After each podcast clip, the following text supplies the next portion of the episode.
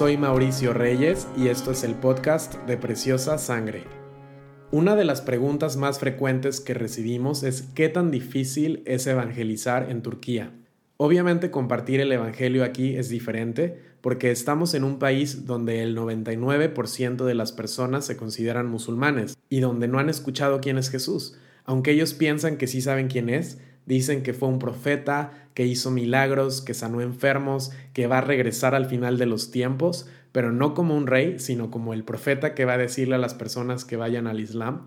Incluso me han dicho algunos que aman a Jesús, lo cual me ha sorprendido bastante, pero ellos no conocen quién es Jesús verdaderamente. No creen que Jesús murió en una cruz, por lo tanto no resucitó. Ellos no creen que Jesucristo es el Hijo de Dios y tampoco creen que Él puede perdonar pecados. En ese sentido, compartir el Evangelio a personas de trasfondo musulmán es algo diferente. Pero algo que hemos visto durante los años que hemos estado aquí es que todos los seres humanos compartimos algo, y es el pecado.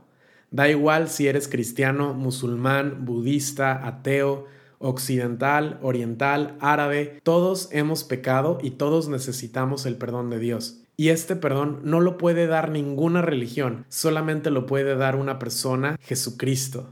Entender esto es muy importante porque nos enseña que evangelizar no es tan difícil como a veces creemos que es. No tenemos que haber ido a todos los seminarios de evangelismo con musulmanes, ni haber leído todos los libros sobre misiones, ni tener todas las respuestas. Simplemente tenemos que conocer el Evangelio. Y el Evangelio en sí mismo es sencillo. Nosotros somos pecadores y Dios es santo. Nosotros nos hemos alejado de Él y Él nos quiere acercar por medio de Jesucristo. Por eso Él vino a la tierra, Él vivió una vida perfecta, vivió en completa obediencia, sin pecado, y recibió nuestro castigo en la cruz, resucitó y demostró que es Dios, y Él nos dice que nos perdona si nosotros creemos en Él y nos arrepentimos de nuestros pecados. En verdad, es fácil el Evangelio, aunque no es fácil de creerlo y no es fácil de aceptarlo. ¿Por qué? Porque requiere que nosotros entendamos que no somos buenos. Eso es lo más difícil del ser humano aceptar que dentro de nosotros hay pecado, que no podemos hacer nada por nosotros mismos para salvarnos. Requiere muchísima humildad el decir, no puedo hacer absolutamente nada para salvarme, para quitar el pecado de mi vida. Lo único que puedo hacer es lanzarme a los brazos de Jesucristo y Él hizo todo. Y creer esto y confiar en Él requiere humildad, requiere arrepentimiento, requiere, requiere aceptar que Jesucristo verdaderamente es Dios y verdaderamente es nuestro Salvador. Y en el episodio de hoy quería hablarles de dos versículos que me han marcado muy fuerte. Están en Lucas 15 los primeros dos versículos dice así,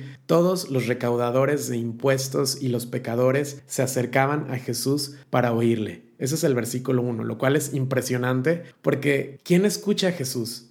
Los pecadores, los más malos de la sociedad, que eran los recaudadores de impuestos, eran traidores de su pueblo, eran los que nadie quería estar con ellos. Y dice, ellos se acercaban a Jesús para oírle. Y el versículo 2 dice, y los fariseos y los escribas murmuraban diciendo, Este recibe a los pecadores y come con ellos. Aquí vemos que hay otro grupo de personas que son los fariseos y los escribas, los que conocían las escrituras de manera impresionante, se memorizaban textos enteros del Antiguo Testamento, hacían ayunos, iban a todas las reuniones de la sinagoga, no faltaban ni un sábado a la sinagoga, pero ellos estaban murmurando. En lugar de escuchar a Jesús, murmuraban. Me he dado cuenta que en todas partes del mundo existen estos dos tipos de persona, los que se creen muy buenos, los que creen que no necesitan un salvador, que ellos mismos pueden hacer lo, necesario por ganarse el cielo, y por otro lado están los pecadores, los que reconocen que han fallado a Dios, los que reconocen que por sí mismos no pueden hacer nada, y me impacta verlo en las escrituras, y me impacta ver que los que escuchaban a Jesús eran los recaudadores de impuestos, eran los pecadores, los que menos creeríamos que van a prestar atención a las palabras de Jesucristo y los otros, por estar ocupados murmurando, se estaban perdiendo de escuchar las palabras de vida. En Turquía ocurre lo mismo. Nos hemos dado cuenta que quienes más escuchan, con quienes podemos hablar de una manera más abierta, quienes tienen más hambre de conocer quién es Jesucristo, no son los musulmanes que van todas las semanas a la mezquita, no son aquellos que rezan cinco veces al día, sino aquellos que más bien se sienten condenados por el Islam, aquellos que saben que no dan la talla, que dicen yo he fallado y el Islam me condena y no sé qué pensar porque ya no encuentro nada ahí, muchos de ellos se vuelven ateos y es lo que hemos estado viendo en estos últimos meses, que son los ateos decepcionados del Islam, son los pecadores que dentro del Islam no ven ninguna salida porque el Islam no te ofrece un cambio de corazón, ninguna religión te ofrece un cambio de corazón, solamente Jesucristo es el único que puede hacerlo. Religión simplemente puede ser una fachada exterior y el único que puede cambiar lo más profundo de nosotros es Jesús. Ayer compartí en mi Twitter la siguiente pregunta. ¿De qué nos sirve comenzar de nuevo con el mismo corazón sucio? Y lo que quería transmitir es que no, no sirve de nada hacer algo nuevo, comenzar, tomar un reto personal. Ahora sí voy a cambiar si por dentro seguimos igual. Y el único que puede cambiarnos es Jesucristo. Él dice que hace todas las cosas nuevas, que los que están en Él son nueva creación. Hemos aprendido a no usar mucho de nuestro tiempo hablando con personas que solamente quieren discutir, ya sean musulmanes o no.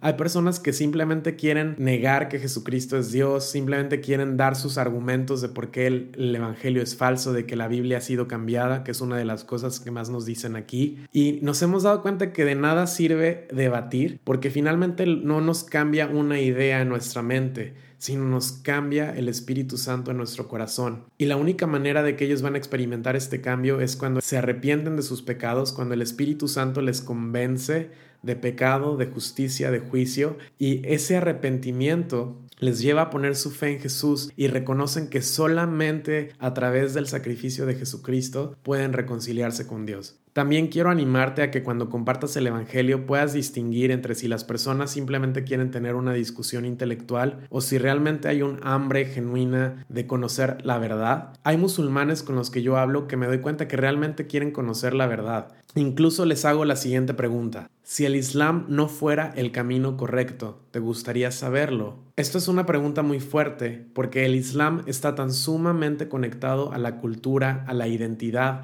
a todo lo que ellos han aprendido, que si ellos aceptan o si ellos se dan cuenta que el Islam no es el camino correcto, pierden toda su identidad.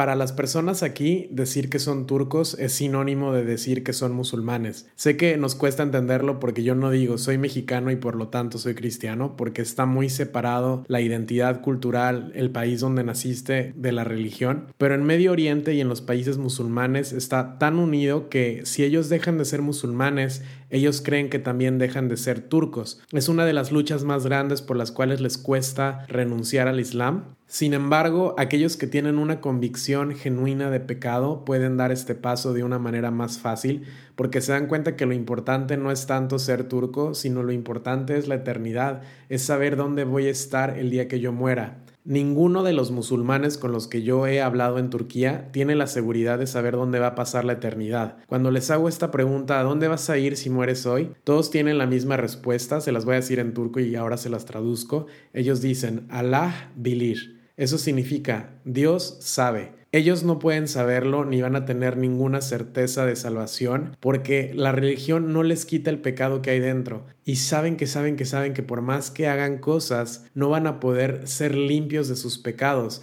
por eso es tan increíble que Cristo nos ofrece esa seguridad de eternidad. La Biblia dice que fuimos sellados con el Espíritu Santo. Dentro de nosotros hay un sello. Sabemos que hemos sido apartados para estar en el cielo con Él. Y ninguno de los musulmanes con los que yo he hablado tiene esta seguridad. Por eso es tan importante permitir que el Espíritu Santo haga su obra en la gente. Es muy importante hablarles del pecado. Más que debatir intelectualmente, hay que hablar al corazón, hablarles sobre el pecado, hablarles sobre la importancia del arrepentimiento, hablarles de que no hay nada en nosotros que puede ganarse el cielo. Realmente nuestras obras sin fe están muertas. Es increíble ver a una persona que está genuinamente bajo convicción de pecado es como un hombre que está en el desierto buscando agua, sediento, desesperado por una gota de agua. Y esa es la gracia que están buscando. Cuando saben que ya no hay ninguna cosa que ellos pueden hacer, cuando el Espíritu Santo les ha acorralado y literalmente ya saben que no hay nada que pueden hacer para salvarse, se sienten condenados, pero es una condenación buena, es la que guía el arrepentimiento. Y cuando escuchan acerca de la obra de Jesucristo, cuando ellos escuchan que Jesucristo puede perdonarlos y de hecho Él llevó el castigo que ellos merecen. Es como verlos beber el agua, como si hubieran estado esperando ese agua durante tanto tiempo y es algo maravilloso. Es muy importante orar de esta manera, pedir que el Espíritu Santo convenza a las personas de pecado, de justicia, de juicio. De hecho, es una oración que nosotros continuamente hacemos por los turcos, por las personas aquí que sean guiadas al arrepentimiento, que ellos vean su necesidad de pecado, que no sean como los fariseos y como los escribas, sino al contrario, que sean como los cobradores de impuestos y pecadores que pueden ver su necesidad de pecado y, además ven que su pecado es sumamente desagradable delante de Dios porque pueden ver el peso de la santidad de Dios y de esa manera pueden entender el sacrificio de Jesucristo. Como les decía al principio de este episodio, a veces complicamos demasiado las cosas y pensamos que evangelizar es muy difícil, pero muchas veces simplemente se trata de estar de salir, de hablar. Es el Espíritu Santo quien nos da las palabras que tenemos que decir. No te preocupes tanto por lo que no sabes, más bien enfócate en lo que sí sabes. Y sí sabes lo que Cristo hizo por ti, sí sabes que Jesucristo ha hecho una obra transformadora en tu vida, tú sí sabes que Él murió en la cruz, tú sí sabes que Él resucitó y sabes que Él es el único camino que puede llevarte a Dios. Hace unos días fuimos a una pequeña plaza donde hay muchos refugiados en nuestra ciudad. Esta plaza la descubrimos hace algunos años, fue una coincidencia divina porque no estábamos buscándola, simplemente estábamos caminando en una zona de la ciudad, estábamos orando y de repente llegamos a una plaza en donde veíamos un montón de familias sirias que estaban durmiendo en la calle, que estaban con sus maletas algunos. En esa época había muchísimos más refugiados sirios de los que hay ahora y poco a poco empezamos a ir a verlos, a pasar tiempo con los niños. Sobre todo vimos que había muchos niños que pasaban casi todo el día en la calle porque en esa época no podían ir a las escuelas. Ahora ya muchos de los refugiados sirios que llevan aquí años pues ya se han ido adaptando al sistema turco, ya han ido aprendiendo el idioma, ya poco a poco están siendo escolarizados y seguimos yendo todavía una vez al mes, intentamos ir. Ahora ya no hay tantos refugiados sirios, ahora hay muchos refugiados afganos, también refugiados de Angola y de Senegal.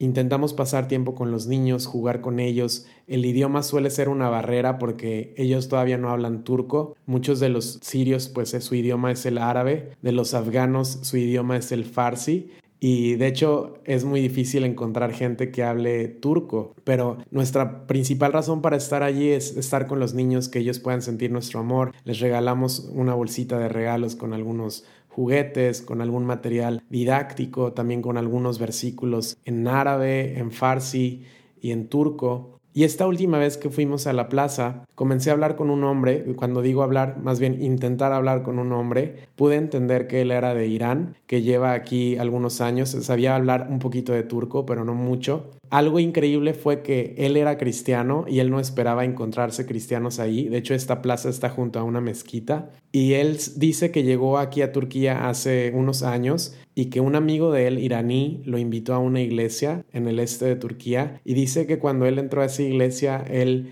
literalmente dio a Dios ahí, ¿no? Sintió la presencia de Dios, no, me lo, no, no pudo explicarme los detalles, pero el caso es que él sabía que Dios estaba en esa iglesia en donde su amigo le había invitado y él entregó su vida a Cristo y él ahora se ha venido a nuestra ciudad. De hecho, él estaba buscando una iglesia y no, no conocía ningún cristiano aquí y cuando nos conoció a nosotros estaba súper feliz. Le pude poner en contacto con un amigo cristiano iraní que tengo que conocimos el año pasado. Llamé por teléfono enseguida a mi amigo, empezaron a hablar en farsi, lo invitó a la iglesia al día siguiente. Y quizá no fue un compartir el Evangelio a alguien que no conoce, pero sí eres parte de lo que Dios quiere hacer, que es cuidar a su pueblo también, que es conectar a este creyente iraní que estaba solo aquí, conectarlo con una iglesia local, conectarlo con una comunidad de creyentes, simplemente porque nosotros decidimos ir ahí, Dios nos usó para poder conectarlo con una iglesia local y es algo que nunca me deja de sorprender porque siempre que sales, siempre que hablas, siempre que decides dejar tu comodidad y dar un paso, Dios hace algo sobrenatural. A veces no resulta en una conversión, pero estamos sembrando. Recuerda que el crecimiento lo da Dios, que nosotros simplemente sembramos o regamos, pero Dios hace su obra. Hay otras veces que sí vemos a una persona entregar su vida a Cristo y eso es impresionante. Cuando ves a, una persona que era musulmana confesar que Jesús es el Señor, confesar que le dan su vida a Él, que reconocen que Él es el Hijo de Dios, que murió por ellos, se me pone la piel de gallina porque digo, wow, qué increíble, ¿no? Y es simplemente porque estamos ahí. Si no estuviéramos allí, nadie podría hablar con ellos, nadie les podría dar un injil, que es el Nuevo Testamento, nadie podría orar con ellos. Simplemente el estar en sí es sumamente poderoso, el perseverar, el no tirar la toalla, el seguir sembrando aunque no veamos nada, aunque nosotros no cosechemos, tarde o temprano la palabra de Dios va a hacer lo que Él quiere hacer. Y de eso se trata, de continuar sembrando, de continuar regando, de permanecer en aquello que Dios nos ha pedido hacer. Si este episodio ha sido de bendición en tu vida, te pido por favor que lo compartas a tus amigos, que otras personas puedan enterarse de lo que Dios está haciendo aquí en Medio Oriente. También te doy gracias por los comentarios que estás dejando. Leemos todos los comentarios en YouTube, en email. Puedes escribirnos a info Si tienes preguntas que te gustaría que respondiera en este podcast, puedes enviárnosla a nuestro Instagram o a nuestro Facebook, Preciosa Sangre. También te recuerdo que tenemos una escuela de turco, es completamente gratis. Nos hemos esforzado mucho en hacer lo mejor que podemos para enseñarte este idioma. Puedes entrar en escueladeturco.com y ahí puedes acceder a las lecciones y a los ejercicios. Nos vemos la siguiente semana en el próximo episodio. Le pido a Dios que use tu vida esta semana y muchas gracias también por orar por nuestro equipo. Que el Señor te bendiga. Estamos unidos por Medio Oriente.